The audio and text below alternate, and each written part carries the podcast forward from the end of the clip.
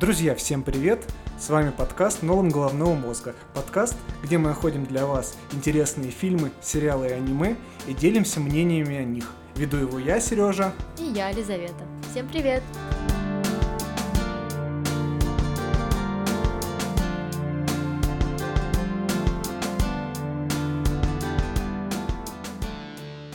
Сегодня мы обсудим фильм «Вавилон», это драма, которая вышла в декабре 2022 года. Режиссер Дамьен Шазел. Это автор фильмов «Одержимость», «Ла Ленд» и «Человек на Луне». В этом фильме снимались Брэд Питт, Марго Робби и Диего Кальва. Это из главных актеров.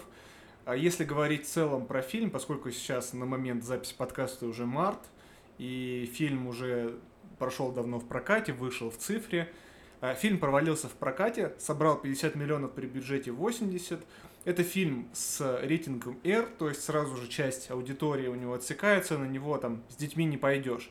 Фильм долгий, идет 3 часа, и в прокате конкурировал со вторым «Аватаром», что в целом и привело к такому провалу.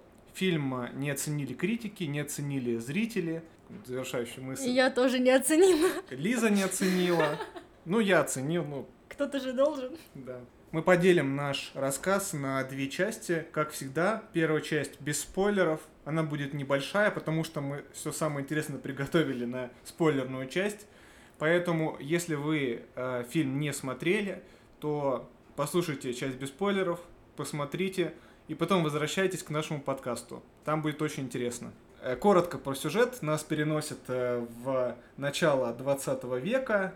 1926 год. Идет эпоха немого кино, Голливуд. Главные герои, вообще их три, но в целом есть и четвертый герой. Я считаю, что он тоже не меньшую роль в фильме сыграл. А, начнем, конечно же, с Джека Конрада в исполнении Брэда Питта. Джек Конрад — это а, звезда немого кино, наиболее известный кассовый актер этой эпохи. Также у нас есть Нелли Ларой. Э, это девушка, очень талантливая, как-то такой природный самородок, и она хочет пробиться куда-то в Голливуд, занять место под голливудским солнцем, найти себя и снискать популярность. И она считает себя звездой уже даже на старте, и с этой позиции идет туда пробиваться. Далее Мэнни Торрес. Э, в целом он также хочет пробиться в кинобизнес, э, но не в качестве актера, а уже скорее в качестве человека, который хочет участвовать в производстве кино, ну, судя по всему, он хочет стать продюсером, но на момент начала фильма это еще непонятно. И он занимается э, любой совершенно работой, чтобы э, быть на виду и, и получить какой-то авторитет э, в глазах именитых кинопродюсеров. Четвертый главный герой это Сидни Палмер, Э, талантливый темнокожий музыкант. Ну и как будто кроме этого про него особо нечего сказать, поэтому для меня он не совсем главный герой, он такой очень крутой второстепенный. Также важно сказать, что у каждого из главных героев э, был реальный прототип. Они, конечно же, э, имели другие имена. Некоторые образы были собирательные, но по сути каждый из этих персонажей э, имело место быть и не является совершенно вымышленным важный момент про э, дубляж фильма. А, я посмотрел его в двух озвучках. А, одна была официальная, профессиональная, и она была э, без ненормативной лексики. Другая была любительская, потому что сейчас, в принципе, много неофициальных озвучек, но плюс неофициальных озвучек, что они э, имеют там мата, ненормативную лексику. И фишка этого фильма в том, что в оригинале там очень много матерятся. И э, в официальном дубляже это все теряется, сглаживается, и, к сожалению, пропадает очень большая эмоциональная, вовлекающая часть, которая, на мой взгляд, ну, реально важна. Я не пропагандирую мата, но в данном случае я считаю, что они в фильме были уместны, и, к сожалению, ну, в официальной озвучке это все теряется. Поэтому, если у вас есть возможность, э, поищите озвучку с нормативной лексикой. Или посмотрите в оригинале, что было бы еще круче. О чем же этот фильм? По моему мнению, это фильм о любви к кино. Это такое послание режиссера Дамьена Шазела ко всем нам, к зрителям, критикам, не критикам, о том, насколько э, ценно и насколько интересно кино, этот вид искусства Если говорить про плюсы и минусы, то основными плюсами в фильме для меня была, конечно же, музыкальная часть. Композитор Джастин Гурвиц, который получил Оскар за La La э, написал невероятно красивую музыку. Потом операторская работа. Э, с этой точки зрения здесь очень много красивых планов, наездов, смены кадров, э, вот этого вот монтажа. Это сделано очень круто. Ну и, конечно же, многогранные персонажи, которые раскрываются на протяжении всего фильма. Ну, из минусов я считаю, что фильм очень долгий, он идет три часа, и он очень интенсивный, очень насыщенный. Э, здесь нет таких моментов, что э, ты можешь спокойно расслабиться, не знаю, поесть попкорн, попить колу. Тут нужно следить внимательно, чтобы ничего не упустить, и это может э, оттолкнуть неподготовленного зрителя. Ну и, конечно же, может оттолкнуть кучу шокирующих сцен, потому что у него не просто так рейтинг R. Для меня тоже является плюсом киношная работа, то, что потрясающая музыка, потрясающие киношные приемы, картинка, ну, все, все как будто бы по книге, по формуле, все, что могли использовали, везде были возможности, они их видели, они их использовали, видели тактику и придерживались ей. Но в то же время это и плюс, и минус потому что как будто бы в этом не столько души, сколько работы по, по инструкции, по формуле. И вот как и хорошо это, так и плохо. Они насы насытили картину э, всеми приемами, всеми эффектами, которые могли использовать, но при этом в ней мало смысла для меня. Ну, плюсом для меня тоже является потрясающая работа, и звуковая, и операторская. Было использовано, использовано много, было использовано много приемов, Э, картинка завораживает. Там от костюмов до света, до цвета все просто идеально работает. И все как будто бы по формуле и по инструкции, по лучшим книжкам для киноделов. А по факту это же является и минусом, потому что кроме как этой формулы я и не вижу ничего за этой картиной. Могли вложить больше смысла, но меньше э, декораций каких-то, меньше мишуры такой, которая отвлекает зрение но вложить туда больше какой-то души. Вот этого мне не хватило, поэтому с моей стороны дизлайк.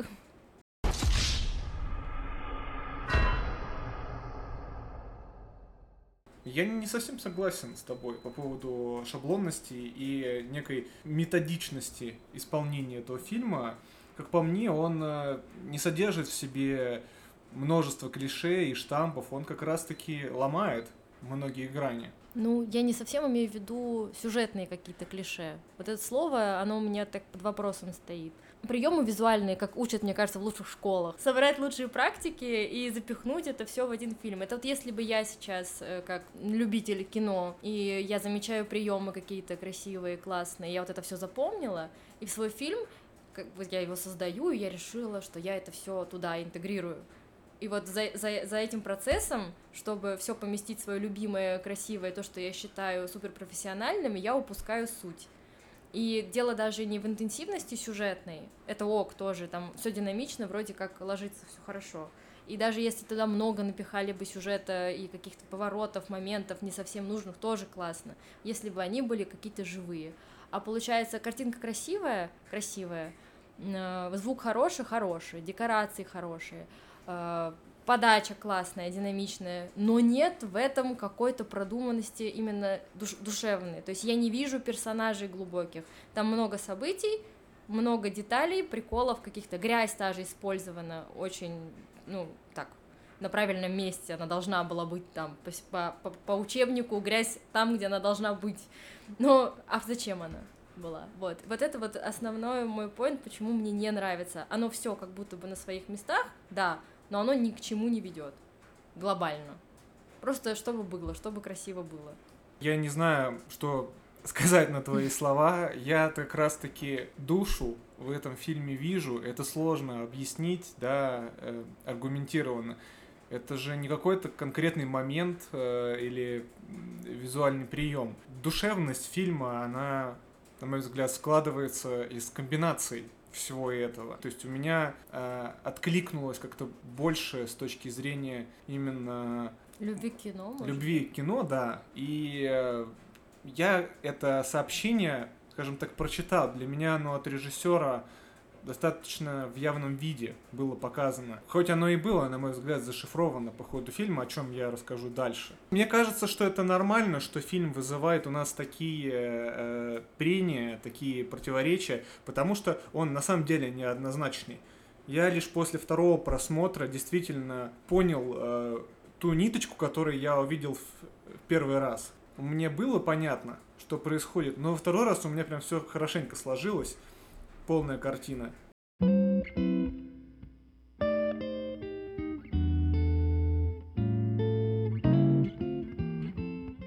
А, друзья, дальше мы будем э, говорить уже со спойлерами, поэтому еще раз очень рекомендую, если не хотите испортить себе впечатление о фильме, посмотрите его до спойлерной части. А мы двигаемся дальше.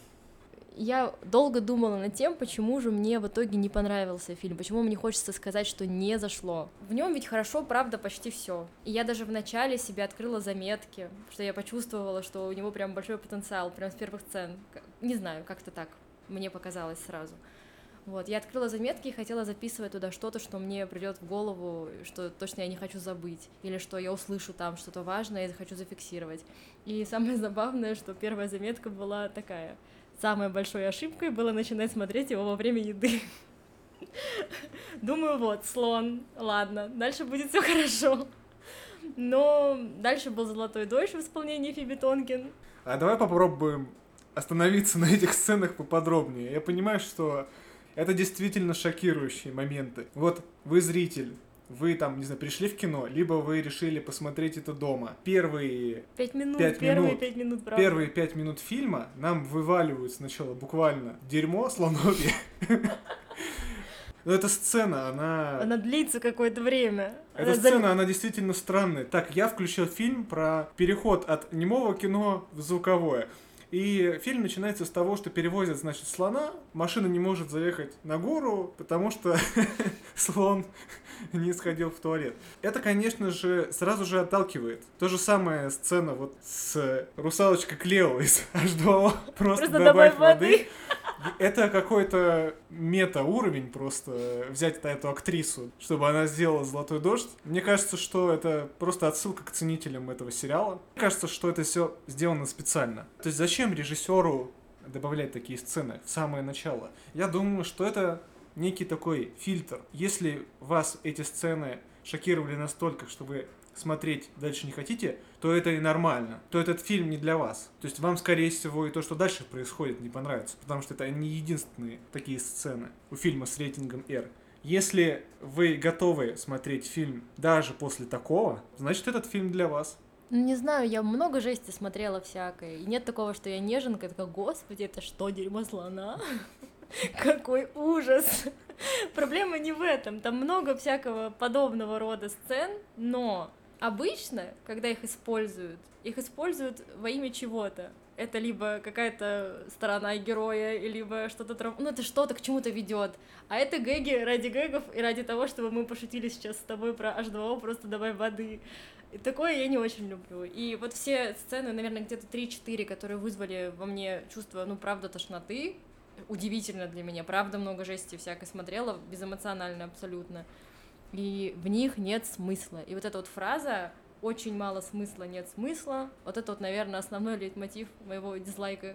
Ну смотри, про сцену со слоном я бы не сказал, что она вообще бессмысленная. Э, в контексте персонажа Мэнни это буквально визуализация поговорки «из грязи в князи». То есть человек э, ради того, чтобы пробиться дальше в кинобизнесе готов был даже на такое.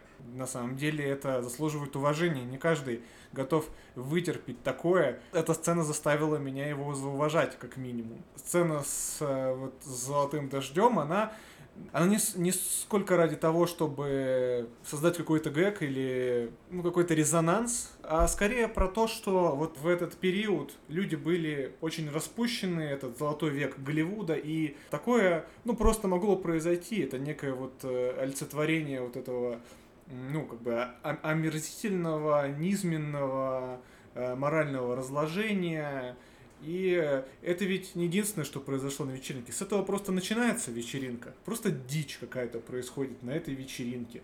Какие-то там карлики, э, БДСМ, насилие, грязь, алкоголь. В контексте всей вечеринки ее сцена не выглядит какой-то необычной, я к этому. Ну да, но в целом на фоне такого количества гениталий на этой вечеринке можно было как будто бы и без бетонки обойтись. Я согласен, если бы этой сцены не было, мы бы ничего не потеряли. Но вся вечеринка — это сюр.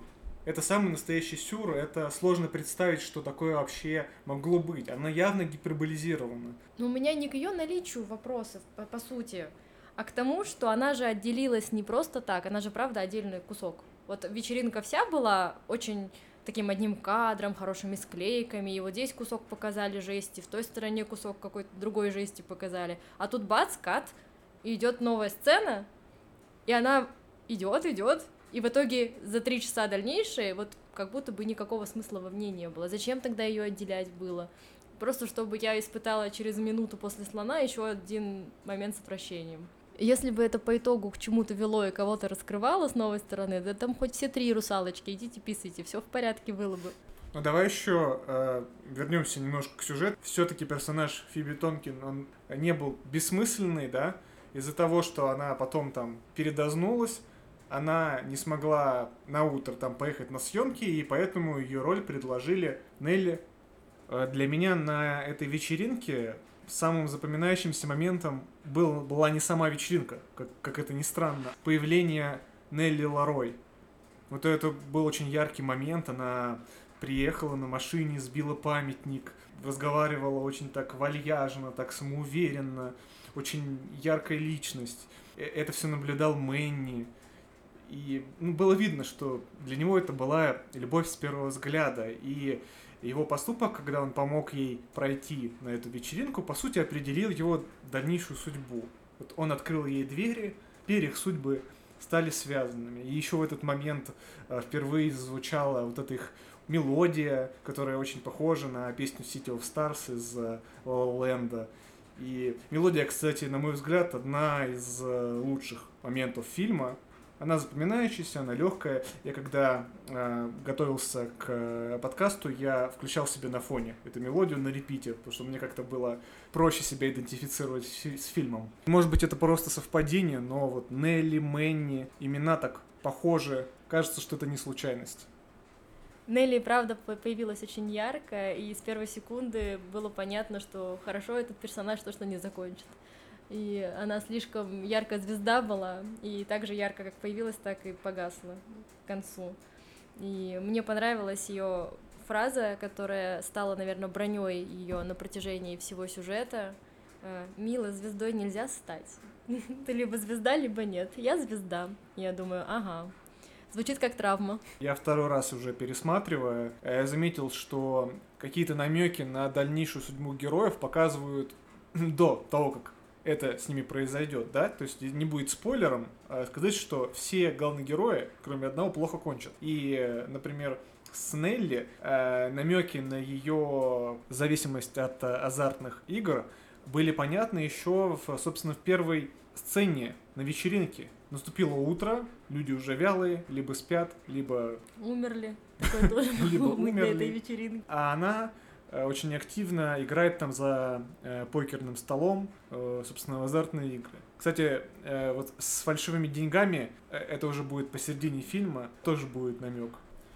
По итогам, собственно, сцены на вечеринке, у каждого из героев появилось какое-то продолжение. Вечеринка дала сценарный толчок каждому из них. Э, Нелли получила роль э, вместо русалочки. А, Мэнни понравился Джеку Конраду, Мэнни отвез его домой, приглянулся Джеку Конраду, и тот сделал его своим ассистентом. Ну, а, собственно, сам Джек Конрад э, поехал на съемки. Возвращаясь к персонажу Мэнни, хочу заострить внимание на сцене, когда они с Нелли сидели в подвале и употребляли наркотики. В диалоге друг с другом они раскрывают свои как бы, цели, амбиции, зачем они там, чего они хотят. И Мэнни говорит, что он хочет быть частью чего-то большего, чего-то вечного, чего-то великого, ну, имея в виду кино. И вот он сказал такую фразу, что это нечто поважнее жизни, это можно ощутить. И фильмы вызывают эмоции. И в этот момент я понял, что с нами разговаривает не персонаж, а режиссер. Таким образом, режиссер выражает свою любовь, страсть, кино. И в дальнейшем режиссер будет периодически вселяться в кого-то из персонажей и продолжать транслировать эту мысль, вот буквально говоря ее нам. И следующей такой мыслью будет монолог Конрада, когда он э, приехал домой и встал на стол, после которого он упал в бассейн. Так вот, до того, как он упал, он сказал, мы должны дарить людям вдохновение, выходить за пределы сознания, перекладывать наши мечты на пленку и запечатлять их в истории, чтобы одинокий человек, посмотревший на экран, мог бы сказать, что он не одинок. И это Блин, действительно классная мысль. И по сути это и есть задача любого кино. Задача любого кино эскапизм и возможность почувствовать себя кем-то другим, почувствовать себя частью чего-то большего, чем ты сам. И также спустя какое-то время Джек Конрад говорит, что съемочная площадка это самое волшебное место в мире, что также, на мой взгляд, это слова режиссера. После э, этой фразы, спустя 30 минут фильма, неожиданно появляются начальные титры.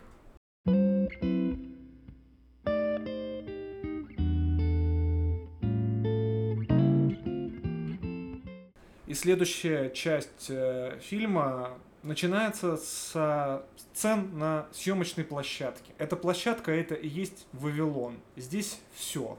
Разные эпохи, этносы, жанры, все в перемешку. Тут и средневековая битва, и сцена в баре на Диком Западе, китайские музыканты. Собственно, как и в Вавилоне. Вавилон это такой центр притяжения разных культур, разных наций. Действительно, получилось очень символически. Что происходит на съемочной площадке. Арки персонажей тем или иным образом двигаются дальше. В принципе, логически вытекая из предыдущей сцены. Что происходит у Мэнни? Для Мэнни это возможность проявить себя.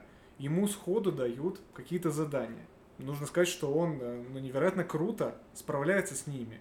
Вообще его арка напомнила мне моменты собственной жизни, когда тебе дают, казалось бы, что-то такое невыполнимое или крайне трудно выполнимое в срок задание, и тебе нужно проявить какой-то вот, вот нестандартный подход, креативность, чтобы это сделать, потому что обычными способами ты не справишься.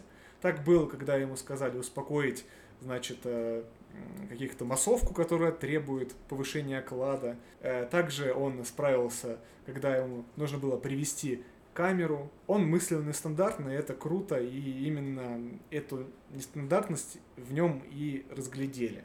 Э, двигаемся дальше. Нелли Ларой. Она очень круто в моменте включилась в нужную сцену, в контекст э, э, сцены съемки в баре и от нее никто ничего не ждал, и она при этом выдала, ну, реальный профессионализм актерский. То есть она не просто звезда, которая заявляет, что она звезда. Она звезда, потому что она может действительно быть звездой, и это показывает на сцене. Заплакать, когда нужно, и столько да. раз, сколько нужно, и таким образом, каким нужно. Это потрясающе, действительно. И в какой-то степени вот режиссерка абьюзила ее возможность э, плакать, типа сначала ты вот плачешь через один такт, потом сначала слезой из правого глаза, потом из левого, но на удивление Нелли совсем справилась. И в конце уже съемок уже люди просто, не замечая пожар на соседней съемочной площадке, просто смотрели на нее, но она действительно такая яркая звездочка, которая появилась внезапно на этой съемочной площадке. И получается, что все персонажи из нулевой точки вот в, на втором часу фильма плавно перетекают на свой пик. Да, ну и, конечно же, Джек Конрад, у него, конечно, странный очень... Э, Подход? У него очень странный подход. Получается, он пока ждал эту камеру, бухал там со своей съемочной командой, э, практически до потери пульса, и вот уже вечер, и камеру привезли, он э, его заталкивает буквально делегация на этот холм, на котором происходит э, основное место съемок. И вообще этот момент, да, финальной сцены, как он там, значит, целуется с воображаемой этой девушкой, происходит закат, на фоне дерутся люди, вот это средневековье какие-то там. Что-то взрывается. Что-то взрывается. и ну, вот как бы взгляд Мэйни на все это. И тут А. выходит Джек Конрад и показывает класс, и ты вот впервые понимаешь, наверное, а чё же он такой крутой-то? Нам все говорят, что он крутой, а он пока только э, ругается со своими женами, пьет и круто смотрит куда-то на кого-то и сидит в своем смокинге. И тут он показывает класс, что он из состояния жижи такой в раз и стал за секунду профессионалом. И такие, ага, вот, вот это вот действительно Джек Конрад, которого все любят, мы понимаем почему. И вот пик его карьеры, его золотой момент. И вот, возвращаясь к Мэнни, мы э, его глазами смотрим на весь этот процесс. Он мечтал э, попасть на съемки, неважно в какой роли, но его мечта, по сути, в этот момент сб- сбылась. Он уже со слезами на глазах, со слезами счастья смотрел вот, значит, красивая закатная сцена, режиссер снимает, дает какие-то команды, актеры играют на сцене, бабочка классно вовремя прилетает на плечо Джеку Конраду. Получается произведение искусства, получается идеальный кадр, идеальная съемка. Именно в этом и заключается сама суть искусства. Ну, это моя интерпретация, может быть, там и другие есть слои, которые я не разглядел. Но это действительно выглядело потрясающе. У меня самого слезинка пробилась в этот момент. Было круто. Но все хорошее когда-нибудь заканчивается. Каждый из персонажей достигли своего пика в карьерном плане, в плане сюжета. С появлением звукового кино происходит перелом для каждого из персонажей. Дальше все будет только хуже. Вообще, если говорить про этот период, переход от немого кино на звуковое, конечно, был как будто бы мы пересели с лошади на машину. То есть это прям серьезно качественный перелом в киноиндустрии, революция самая настоящая. Вообще в той эпохе мало кто из э, актеров э, немого кино смогли нормально адаптироваться и построить успешную карьеру и в звуковом кино. И таких людей практически были единицы. Там Чарли Чаплин э, и Бастер Китон, это величайший актер немого кино. Но у них получилось, но это были единицы. Все становится только хуже, как и для персонажей, так и для разрушения моих ожиданий относительно развития сюжета. Э, Мы про все хорошее поговорили, мне кажется, там все нравится, но давайте-ка поговорим о том, что мне не нравится. Ты там говорил ранее, что там четыре главных персонажа, главных героя. Я бы хотела расписать поминутно, где и кто из них сделал что-то не так. Ну, наверное, я бы сказала, что их три с половиной, потому что Мэнни, Нелли и Джек Конрад, они как бы прям основные. И есть еще такая половинка, где каждый выберет своего. Я в половинку можно выбрать Сидни Палмера, а можно Леди Фэй. Ну, кто там больше приглянулся, кто был более значим для каждого, можно выбрать опциональным. Э, Мэнни у нас э, вообще самый главный персонаж из всех главных, и мы его глазами видим этот мир, который показан в фильме «Вавилон». В любом из других персонажей, к сожалению, оказалось больше смысла, чем в Мэнни. И это вначале для меня было так, я все ждала, ждала, и на протяжении трех часов э, этого не произошло наполнения.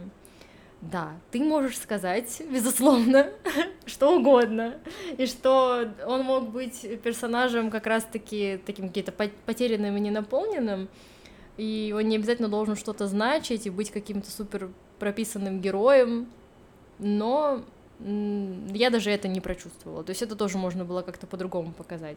Но пока не о Мэнни. Мне хочется поговорить пока про других персонажей, что конкретно в них мне, мне не хватило. Ну вот Нелли Ларой, мне нравится думать про нее, что она очень драматичный персонаж, очень глубокий, очень нравится так на нее смотреть.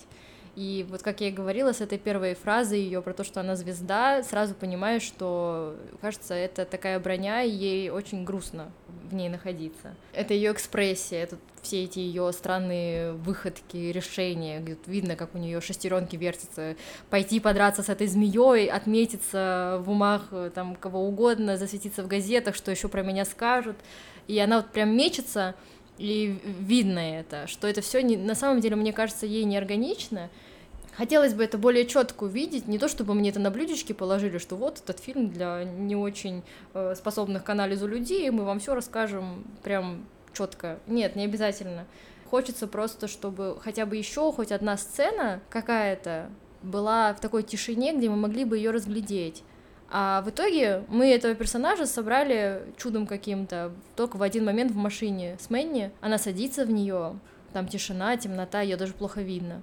И когда она села к Мэнни, она вот перестала вот эту вот улыбку из себя давить, эти э, какие-то чокнутые глаза ее, она сняла свое блестящее ожерелье, и вот предстала перед Мэнни такой, как вот он ее видел еще тогда в подвале. Даже там она еще была не совсем настоящая, но вот она здесь. Она такая тихая, и она там ему говорит, ненавижу, когда мороженое сиропом поливают. Я все думала, думаю, о чем это, о чем это дальше? И вот они дальше обсуждают, обсуждают, обсуждают это все. И машина потом останавливается, и она надевает ожерелье, вот это, это мороженое поливает сиропом, то есть вот свое вот это вот настоящее, обычное, простое, душевное, она вот опять в эту мишуру одевает и выходит в люди.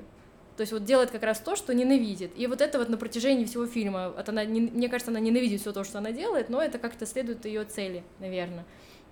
Вот, вот плюс еще один небольшой момент был бы похожий, какой-то тихий, и я бы ей могла сопереживать. Но было столько мишуры помимо этого, но мне кажется, чтобы показать, какой она герой, не обязательно было блевать на пороге там в этого вечера, не обязательно было вот это именно делать, потому что в этом очень мало смысла на самом деле. А вот в этой небольшой, она очень короткая сцена. Но на самом деле я на попкорн бы отвлеклась, если бы это было в кино. Ну давай ну, возьмем зрителя, да? На секунду бы задумалась, отвлеклась, и все. И я, я вижу только то, что она прыгает просто как козочка весь фильм. Просто немножечко, чуть-чуть не дожать получилось у них. Слушай, я с тобой соглашусь, действительно не хватало э, спокойных сцен с ней, потому что, ну, если не брать вот эту вот там двухминутную э, сцену с диалогом в машине, да, очень личным диалогом, предшествовавшая сцена была про знакомство Мэнни с матерью Нелли. Ее мать там какой-то психологической лечебницы, там она сошла с ума или что-то такое, короче. То есть э, это сильно раскрывает э, персонажа Нелли, говоря о ее тяжелом детстве, тех сложностей, того газлайтинга, с которым ей пришлось столкнуться. Действительно этого мало, потому что 95% времени она представляет из себя такого деструктивного, инфернального персонажа, который разрушает себя и разрушает все вокруг. Ее деструктивная связь с Мэнни в итоге как бы погубила их обоих. Не очень понятно, да, источник этого состояния ее, почему она является разрушающим, почему она, у нее были возможности, и благодаря Мэнни даже не одна возможность стать нормальной, стать удобной, скажем так. Ее деструктивность в итоге взяла верх. Случилось то, что случилось. Ну да, и даже в этом деструктиве мало наполненности, она как будто бы просто, ну просто вот она вот такая экспрессивная. Ты видишь ее вот глубокой, тебе хочется найти этому доказательство даже в ее экспрессии, а в экспрессии нет. Единственный момент это вот опять машина, лечебница, это все один блок. Э, и еще вот буквально секунда, когда ее отец сказал, что платье такое же вульгарное, как и Нелли. И у нее выражение лица поменялось на секунду, на долю, а потом она пошла со змеей драться. Ну, чуть больше задержать на этом, на этих вот, э, когда у человека меняется взгляд, когда она на что-то могла отреагировать, она не живая, она очень ну вот нету смысла в этих экспрессиях, если они ничем не наполнены, помимо просто вот жестикуляции, каких-то карикатурных вот этих моментов с этими платьями, с этими змеями. Много же таких э, фильмов. И как-то умудряются в это запихнуть больше души. И ты это все, что мы сейчас обсуждаем, ты понимаешь просто головой. А фильм это еще и про какие-то такие вот тонкие материи, которые ты еще можешь даже не увидеть, но прочувствовать. А я получаю только, получается, только вижу, и логика это понимаю, еще потому, что у меня была цель понять, да, я знала, что мы будем записывать подкасты, я как-то более аналитически подходила к моментам. А если нет, то тогда что мы увидим там? Ну, ты не чувствуешь этого всего, ты только видишь. Видишь и понимаешь головой. У меня ничего не откликается, мне ее вот тяжело понять душой как-то, тяжело ей посопереживать, посочувствовать, потому что я просто вижу какой-то сценарий, где мы идем из точки А в точку Б, и очень логично вписывается туда та или иная сцена, а души в этом нет. Вот Нелли такая, да и все они в целом такие. Слушай, да, но давай не будем забывать, что персонаж Нелли это просто один из персонажей, призванных а, показать нам с той или иной стороны вот э, ситуацию в Голливуде. Она персонаж деструктивный, который быстро вспыхнул и быстро погас. И это реальная ситуация. Таких людей много и в ту эпоху, и сейчас. Я считаю, что с точки зрения фильма свою функцию она выполнила. Да, может быть, она была раскрыта недостаточно хорошо. Удивительно, что при таком хронометраже ей не было уделено достаточно времени да, для раскрытия ее иной стороны, чем вот этой вот безумной. Ну вот получается, что киноделы просто ну хреново справились со своей задачей, если так можно сказать, потому что заложено было что? Э, показать саму индустрию с разных сторон. Это у них успешно получилось, искренне вообще согласна с этим. Тогда зачем вводить столько персонажей, если вы ничего из них не выжимаете? Ну, допустим, не было бы Нелли, но показали бы они это глазами, ну, того, ну, Джека, или Мэнни бы расширили немножко. Ну, вот он увидел бы, как кого-то другого второстепенного э, выжимает индустрия. Зачем она тогда? Ну, мне кажется, если уж ты вводишь только персонажей, ты даешь им историю, ты даешь им какие-то э, водные, ну, доведи их уже на совесть. А получается, что она просто так, зато мы увидели, как, как жестокая индустрия. Но согласна, да, цель у нее была такая. Тогда не надо было больше проблематики в нее внедрять. А они, получается, ввели несколько персонажей, всем дали личность, историю, с разных сторон на них посмотрели, но и ничего кроме этого не сделали. Вот они все послужили таким же инструментом, как и вот все показанные бедные второстепенные герои, которых выжимает индустрия у нее классная цель, да, вот мне еще нравится, что они с Джеком Конрадом разные, она показывает то, как жестокая индустрия к людям и как она использует их в качестве инструмента, выжимает из них все соки и выплевывает. А при этом Джек Конрад, он как будто бы другой взгляд на кино. И на самом деле все персонажи, которых мы видим в фокусе, они все показывают нам э, киноиндустрию, киноделов с разной точки зрения. Вот Джек Конрад, он олицетворяет вот это как раз наверное, неблагодарное и слепое признание в любви кинематографическому искусству, э, но из него тоже было можно столько, столько можно было вообще вытащить из этого персонажа, но они ему, опять-таки, его сути уделили меньше внимания, чем тому, как он там прыгает, бегает, со всеми ругается.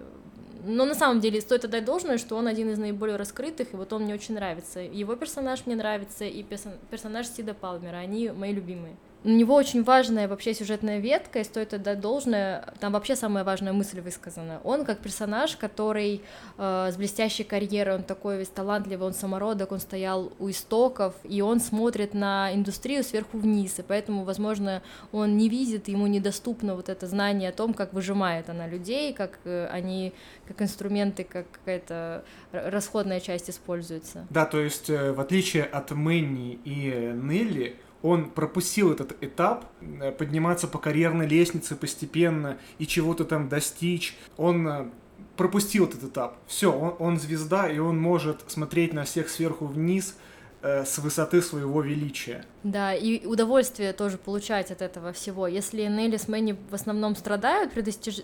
на пути к достижению этой цели, то э, Джек, он прям все сливки собирает с этого. Он очень вдохновлен, вдохновленно себя чувствует. Он вот эта сцена, ты мне вот рассказывал за кадром. Вот. Сцена с змеей, когда все поехали охотиться на змею, ну, точнее, смотреть, как отец э, Нелли охотится на змею. В итоге все переросло к тому, что змея укусила саму Нелли.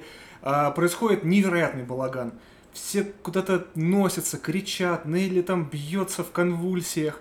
И нам показывают, э, значит, то, как это видит э, Джек Конрад. И для него все происходящее было своего рода кинофильмом. Он смотрел это практически в замедленной съемке и видел в этом прекрасное. И получается, Нелли, э, ну, с Мэнни и Джек, они идут, вот они сейчас находятся вот в, во втором часу этого фильма, в одной точке, но шли они с разных сторон с нее, к ней, точнее. И э, Нелли, она вот испытала эти страдания, чтобы пойти собирать сливки в будущем, вот так она это видит свой путь. А Джек, он вот с высоты своих вот прекрасных этих уже лавров, он там где-то где-то очень высоко, внезапно сталкивается с реальностью. И вот это проблематика его персонажа. И в его сюжетной ветке раскрывается основная мысль. Вот он задается потом вопросом, э, когда его карьера скатывается, уже он становится не нужен, он видит вот этот драматичный момент, когда он видит, как зрители смеются в кинозале над его репликой, и он не может понять, что не так, все было так хорошо, и вот он сам становится тем инструментом в руках киноискусства и возвращается в реальность которую до этого не видел, не замечал, и в связи с этим мог вдохновленно на нее смотреть. Я, конечно, настолько вот очень грустно, потому что э, вопросы супер экзистенциальные, очень важные его ветки, но опять им так мало времени уделяется, что мне приходится чайной ложкой просто это все выковыривать, чтобы э, хоть как-то собрать для себя его персонаж. И даже настолько, что кажется, что у меня из ПГС на самом деле автор не вкладывал это все, что мы сейчас обсуждаем какие-нибудь синие шторы в классической литературе, о которых там какой-то автор даже не подозревал. И вот у него умер друг и, а он же весь такой на чувствах, и он ожидает, что все также будут грустить, а никто не грустит, ни для кого это не событие. И вот эта реальность раз по щекам его ударила по левой, по Но правой. на самом деле, что он и сам как-то не особо долго грустил. У него э, вот эта новость о смерти его друга, который был не просто его другом, он был его компаньоном, был его, э, скажем так, покровителем, это же кинопродюсер был. И э, он э, после смерти друга как бы для него это какое-то второе дыхание, что ли, у него какое-то открылось, он начал спорить со своей э, супругой, которая, э, скажем так, предлагала ему иной подход к э, тому, как нужно сниматься, иную подачу и прочее. Он такой, нет, ты знаешь, все, что ты говоришь, фигня. Я снимаю кино для обычных людей. Мне кажется, наоборот, я очень не согласна с тобой. Смерть друга — это просто катализатор Джека Конрада. Он в этот момент прозрел он вот это было столкновение с реальностью, мне кажется, как для детей смерть хомячка, вот когда-то становится шоком первым подобным, вот для него это тоже стало, он прозрел, и он начал искать смысл и в том, чем он занимается, в чем вообще суть всей его карьеры. Потом он начал думать, как это лучше отыграть. Он столкнулся с другими, э, с другими трудностями, и у него встал вопрос смысла жизни. И этот путь довел его как раз вот до главного диалога вообще всего фильма когда главная цитата, которая, вот как я уже, мне кажется, третий раз говорю, она является основным посылом, вот действительно, который не чайной ложкой выедать приходится. И очередным э, вселением режиссера в конкретного персонажа. И речь, конечно же, о диалоге кинокритика О, и да. Конрада. Давай здесь поподробнее. Я просто это, я села, и ну, я запишу каждое слово себе, потому что это было потрясающе. Ну, неужели я уловила что-то, что прям вот на поверхности, что каждый может услышать? Это очень важно. И вот именно вот сейчас я скажу про это, вот именно вот если бы не смерть этого его друга, и еще один момент просто хотела сказать, он долго грустил по этому поводу, просто никто не придавал значения больше, кроме него. Там был момент, когда они на какой-то вечеринке опять сидят, и он в грусти, в печали, он прям действительно задумался о смысле жизни, о том, что вот он потерял человека, и вот она реальность. И подходит к нему кто-то, я не помню, кем он являлся в фильме. Ну, там периодически к нему за весь вечер э, подходили люди. Да. да, и если я правильно помню, то там был диалог, в котором Джек хотел что-то рассказать про свою боль от потери друга, а вот этот человек, который к нему подошел, такой, а, ну не, я вообще, о чем ты? Я про то, что фильм говно у тебя вышел. Вот. Так что у него это прям действительно боль была. И вот эта вот боль, она как вот такие, как падение вот этих вот фигурок домино, бац, привела к главной сцене в его сюжетной ветке. И вот цитата, которая является самой главной за все три часа фильма. «Ты всего лишь винтик, никто не хочет выйти в тираж но через сотни лет пленку с твоим фильмом будут заряжать в проектор, все умрут, а призраки на экранах будут вместе ужинать, воевать. Через 50 лет, когда кадры с тобой видит ребенок, тебе он станет видеть друга, хотя ты умрешь раньше, чем он родится. Ты разделишь с ангелами и призраками вечность. И я просто сижу и думаю, вот за это спасибо. Просто это, это было, это бриллиантовые вообще вещи. Это было ну, конечно, очень важно. да, это, эта фраза очень сильная, и, да, и тут я снова услышал, да, там где-то за шторочкой прячется режиссер. Говорит, скажите вот это. Скажите, это то, что я думаю. Ему надо было бы почаще выходить из-за своей шторочки, потому что мы пока там со змеями деремся, у нас важные вещи вообще-то происходят. Да, и суть в том, что если вот резюмировать все, о чем мы сейчас говорили, э, Джек Конрад, вышедший в тираж актер, осознал, наконец осознал, что э, его время э, в кино закончилось, его эпоха закончилась. Единственное, что ему остается, это просто радоваться, что он был частью всего этого, и его физическое воплощение умрет, как и у любых других людей, но его киношное воплощение останется навсегда. И призраки прошлого будут возвращаться раз за разом. И кино, по сути, оно умеет возвращать призраков обратно к жизни и отворачивать время вспять. И я думаю, что его осознание себя в мире, что да, он внесет очень большой вклад в будущее, которое, возможно, не увидит. И так как это так достаточно быстрый скат, как на американских горках произошел, не думаю, что он был готов ждать и понимать, что вот с этого момента его жизнь теперь обычная, и что не будет такого смысла в ней больше, и он принимает решение. Еще и другу потерял, поэтому я говорю, что это важно. Думаю, если бы он его не потерял, какое-то, может, другое решение к нему пришло в голову, и ну, осознал... ему, ему кое-что другое пришло в голову. И, кстати говоря, это еще вот один намек был, да, то, что его друг этот, собственно, застрелился, да. вот он и решил таким образом тоже, так, так сказать, решение уйти. Отсылки, отсылки, пасхалки, блестяще.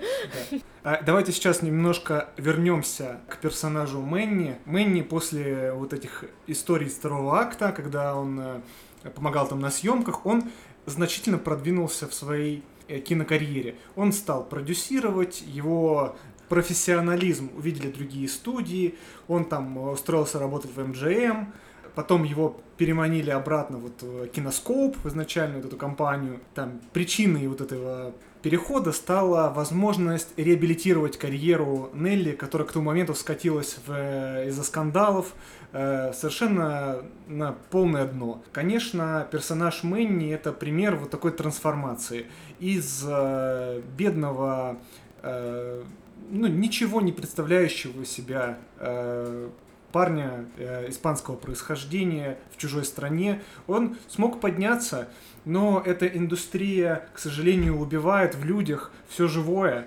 И э, постепенно он, конечно, тоже превратился в бездушного, холодного управленца, который ради достижения своих целей готов пойти ну, на любые вещи. Потому что Голливуд показан в фильме совершенно капиталистическим и безжизненным. Голливуд — это машина, которая перемалывает людей, использует их как ресурс и выплевывает либо буквально смерть, которая в фильме очень часто фигурирует, либо людей э, нравственно и морально деградировавших, э, превратившихся вот в того самого э, человека из начала вечеринки, вот, с золотым дождем. То есть в самых настоящих свиней. Свиньи.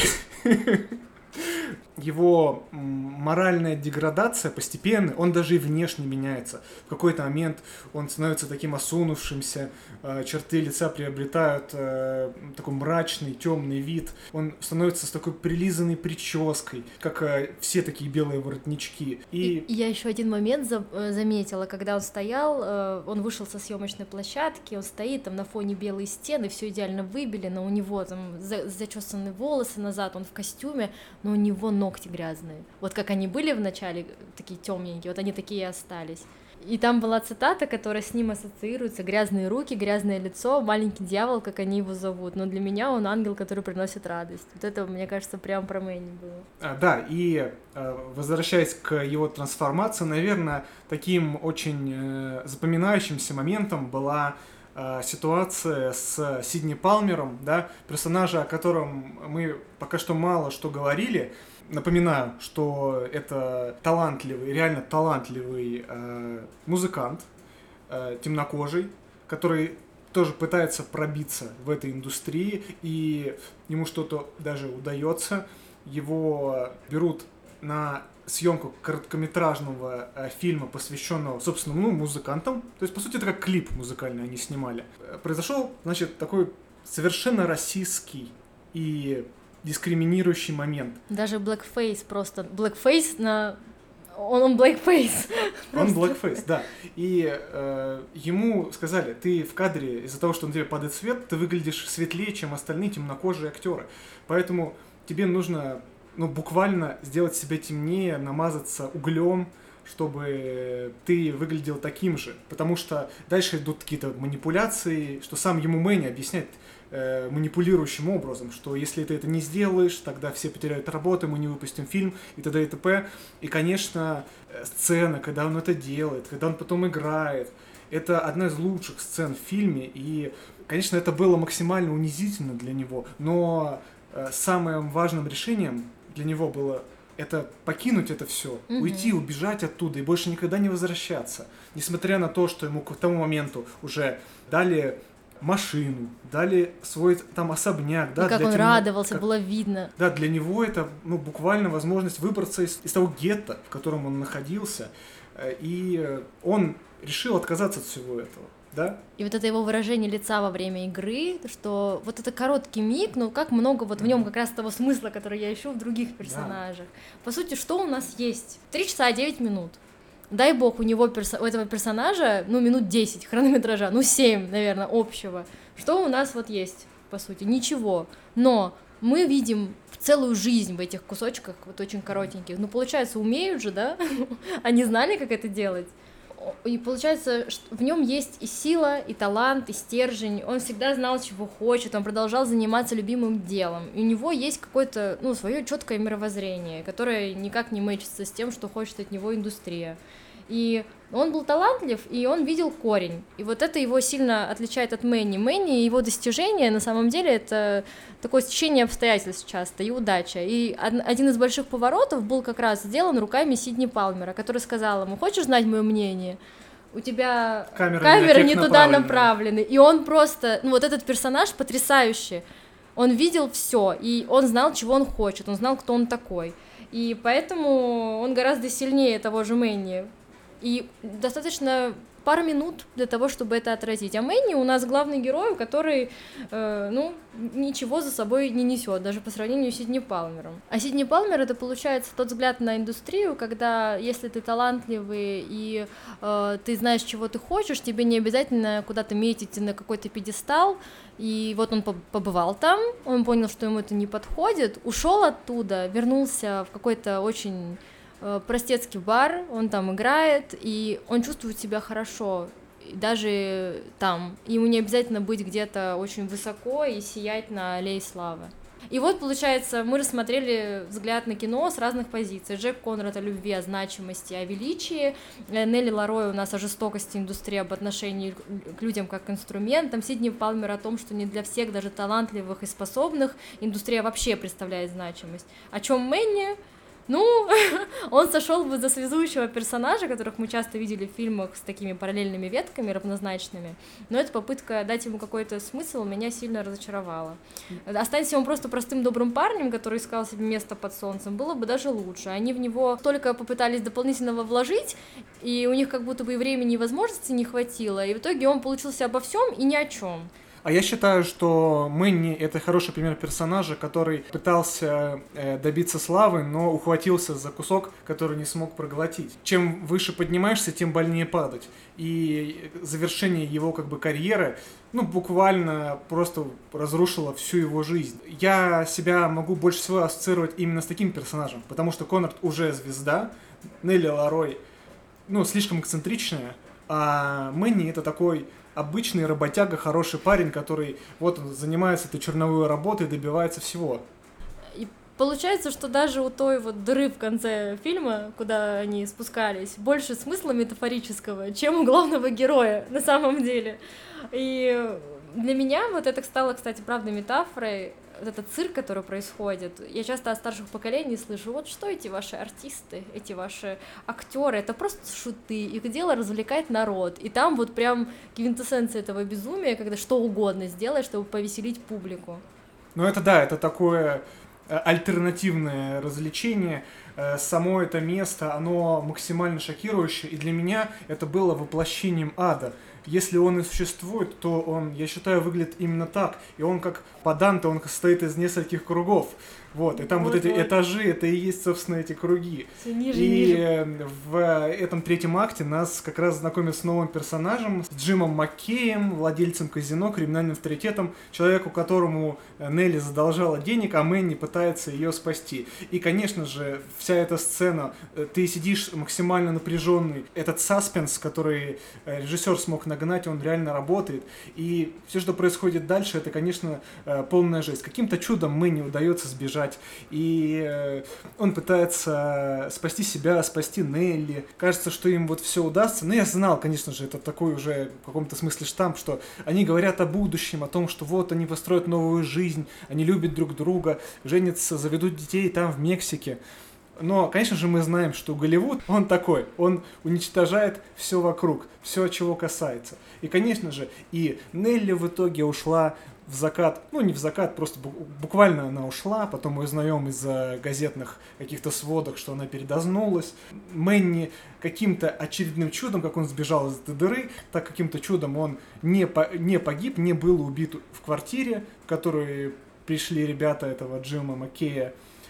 Кстати говоря, в исполнении Тоби Магуайра, и такого Тоби Магуайра вы еще нигде никогда не видели. Максимально жуткий персонаж, самый жуткий персонаж в этом фильме. Согласна что у нас в сухом остатке, да? Давайте попробуем подвести итог. Э, Джек Конрад застрелился, Нелли передознулась, Мэнни потерял все, уехал в Мексику, а, завел там какую-то жизнь, завел семью, но жил совершенно не так, как хотел бы прожить. И единственный свет в конце туннеля это в итоге Сидни Палмер, и который... Леди Фэй. И Леди Фэй, да, ну Леди Фэй, я тут, мы про нее практически не говорили. Э, и люди, которые отказались от э, кино, от киноиндустрии, отказались быть частью этого, отказались быть инструментом, который можно использовать в итоге и остались живыми и, и даже не потеряли себя. Мне кажется, и были успешны в этом. Да. Более успешны, чем те, которые там грызли гранит. Да, и, и сейчас еще быстренько про самую концовку фильма, когда Мэнни спустя годы своей новой семьей приезжает в Лос-Анджелес, Э, у него сразу ностальгия, он приезжает на киностудию и потом решает пойти в кино, потому что он кино вообще не смотрел все это время. Настолько ему вот, вот эти ассоциации ему было больно вот вспоминать прошлое. И вот в этих последних сценах, конечно, тут уже явный трибют кинематографу, явная пассаж в сторону того, насколько кино, оно как бы великое. Э, нам практически показывают всю эволюцию кино в такой короткой, э, там, двух-трехминутной нарезке, начиная там с прибытия поезда самого первого фильма, заканчивая там аватаром последним. Ну вот у меня есть, э, наверное, что сказать, если резюмировать. У меня есть три любимые точки, где фильм супер важный, если возвращаться к сюжету то то, как показана индустрия, там была сцена первые съемки звукового кино с Нелли, когда происходило какое-то безумие, люди кричат друг на друга, там умер кто-то в этой кабинке, в полный хаос. И потом показывают конечный продукт. И ты понимаешь, действительно, вот я тут сижу, высказываю свой фи, вот мне то не нравится, это не нравится, какая большая слаженная командная работа, жесткая, стоит за каждым кадром. И вот э, это, конечно, там много было по смыслу похожих сцен, но это больше всего запомнилось.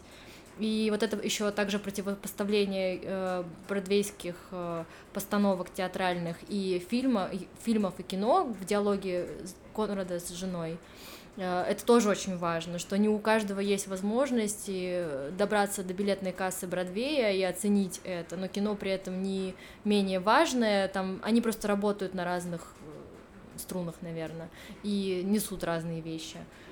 А также очень важно то, что было показано много грязи, хоть где-то она действительно имела смысл, э, потому что в какой-то момент сказали, что э, атмосфера в обществе изменилась, люди, люди озаботились моралью, что мораль это вообще мода, и ох, это было прям в самое сердце. И это такая получилась натуженная элитарность, особенно в контрасте с поеданием крыс, что был хаос, вообще дикие вещи делали гласно, потом стало это не модно, делают более даже дикие вещи, но уже просто тихо. Вот, это так, так вообще на общество, на всю, на, на всю нашу жизнь, такой вот прям мазок очень крутой.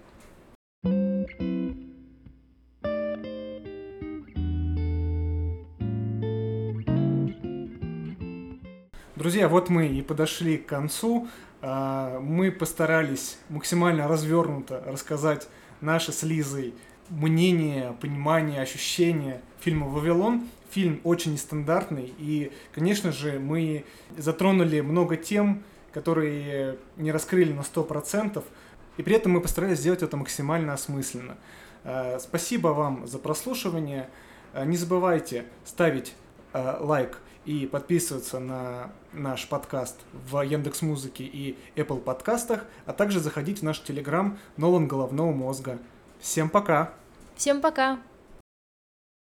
Сегодня мы поговорим про фильм временная петля. Я еще хотела кашлянуть, и ты начала. На самом деле его ветка очень короткая, и